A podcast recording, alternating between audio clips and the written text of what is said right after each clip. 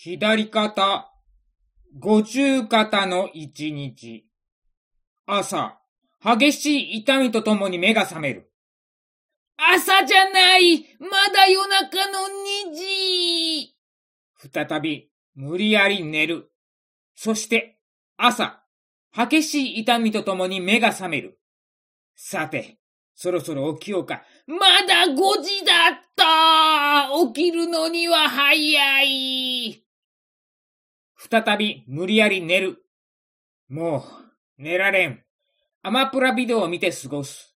明け方は冷えるな。布団、布団。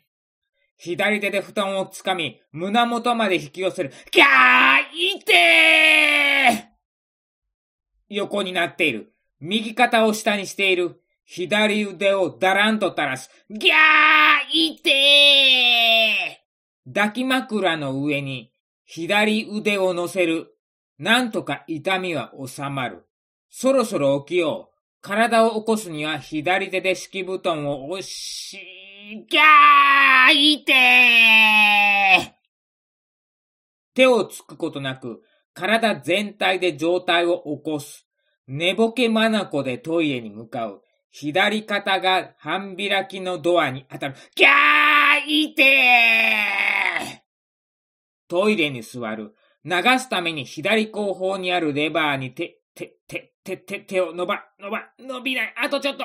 ギャーいてーコップに水を注ぐ。寝ている間にコップ一杯の水分が失われているそうだ。水分補給をする。左手でコップをつかみ、口元まで寄せる。ごくごくごく。頭を上げ、コップも上が、あ、上が、上がらない。あとちょっと、ギャーいいて右手に持ち替えて最後まで飲み干す。朝食は納豆3パック。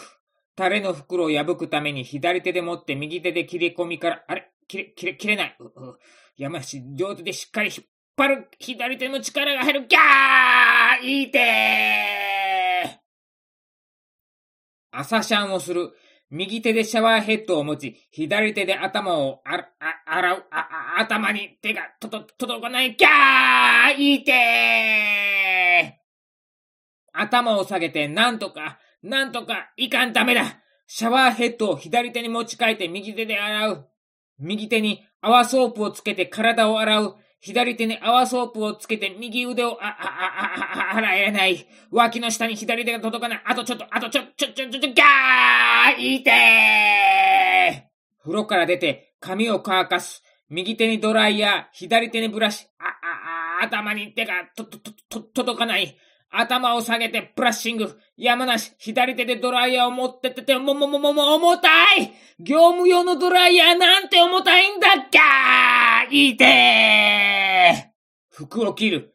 左手を袖に通す。スルスルスル。ギャーいてー袖に引っかかって腕が止まったうわーまずは裾を下まで下ろしてから腕を通す。ゆっくり、ゆっくり。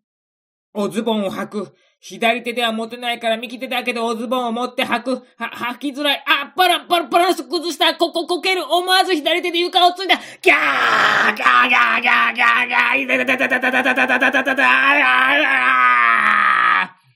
超絶激しい痛みで、のたうち回る。20秒ぐらいの地獄の痛みが続く。そこの子ずっと、すー、あー、あー、怖いわ痛みは収まった。おズボンの中に T シャツを入れる。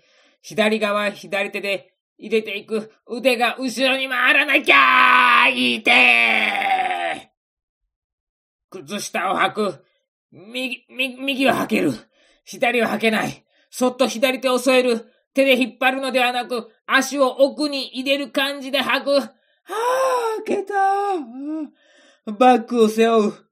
肩ベルトを最大に伸ばして左からそっと腕を通す。そして右をサクッと伸びたベルトを引っ張る。いけない。力が入らない。右手で引っ張る。靴を履く。右足を蹴り上げて、右手でかかとを調整。左足を蹴り上げて、左手で肩をつかめないかーいいてーしゃがむ。右手でかかとを調整。今度は自転車に乗る。左手でハンドルを掴むも力が入らぬので、で、ふらふら、蛇行してしまう。バランスを崩し、大きくハンドルが触れてしまった。左手が大きく動く。ギャーいいて出勤した。席に着いた。左手は膝の上。キーボードを叩くので、机の上に出す。ギャーいいて左のブックスタンドからファイルを取り出す。左手で掴む。重い重いファイルが重いのほか重い。キャーいいてー。電話が鳴る。左手で受話器を取る。ゆっくりゆっくりゆっくり。あまりの遅い動作に他の人が電話に出てしまう。自分宛ての電話だった。電話に出た。切った。受話器をそっと置く。置けない。これ以上腕が動かない。右手に持ち替えて、そっと置いた。今は何時だろう？左腕につけているアップルウォッチを見るために腕をねじるきゃーいてー腕をねじったら画面がオンになるように設定してるバッテリーを長持ちさせるためだ。むわやむなし。常時点灯モードにする。これなら腕をねじらなくても見える。こんな風に何をするにも左手の力が入らない上に可動範囲も狭いものだから不用意にその範囲を超えてしまうと、ギャーいてー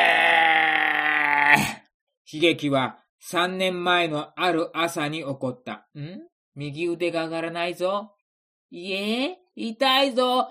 これが五十肩なのか、肩関節周囲炎なのか。整形外科に行った。注射を打った。効かなかった。しばらく放置した。もう一度行った。注射打った。効かなかった。リハビリ始めた。要は生体みたいなの、一回で時間を20分、もみもみ、ぐるぐる、さわさわ、週によってメニューは違う。これを10ヶ月繰り返した。でも全く効果は変わらなかった。これ以上お金の無駄と感じてやめた。腕は上がらない。ズボンにシャツの裾を入れられない。大便でお尻が拭けない。背中に手が回らない。そもそも利き腕なんだ。何もできねえ。でも何もしなければ痛くはなかった。車の運転も普通にできた。サーフィンの練習もできた。まあ、サーフボードが波に押されてボードを掴んでる腕ごと持っていかれた時は、激痛が走ったが、20秒もすれば痛みは収まった。パドリングは全くできなかった。でも荷物は持てた。1年半くらいしたところで勝手にいつの間にか治ってしまった。今じゃ完全に腕が上がる。回せる。これを機にストレッチを始めた。右肩が五十肩になったのは運動不足からだと思った。今回は体操とストレッチをまめにして、左肩が五十肩にならないように努力した。サーフィンの練習も普通にできた。自転車にも乗れた。あれから2年経ったある朝左腕が動かなかったええー、怖いや。悲劇は突然やってきた。準備も万端にして左肩が五十肩にならないようにちゃんとストレッチやってきたのに。なぜ右腕の時は斜め45度までは上がったが左腕では全く上がらない。水平に伸ばすだけでもやっとだった。重症だある日の夜、夢の中で誰かが左腕を引っ張った。そのまま飛び起きるように目が覚めた。と同時に大激痛が左腕を襲った。ああさて、どうする？どう治療する？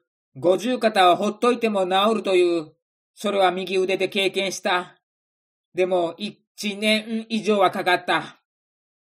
それを何かしらの手段で早めるか、そのまま放置して、遅いままかの違いの選択に迫られる。遅いなりにも、左腕はとても痛いのだ。これを何とかして緩和させたい。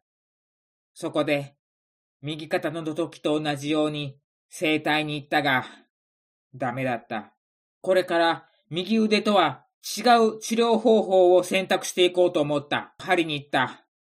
ダメだった。今度は別の針に行ってみた。施術の直後は可動範囲が少し広まったけど、その翌日にはダメだった。最近の針治療って針を打つだけではなく、電気治療、超音波治療、生体といろいろ含まれていた。昔、若い頃、針に通ってたことがあったのだが、その時は針を刺した状態でしばらく放置していたが、今回のは2件とも針刺してぐりぐり回したらすぐ抜いていた。したらばと、針シールなるものを貼ってもらった。シールに小さな針がついていて、常時針が体に刺さった状態になるのである。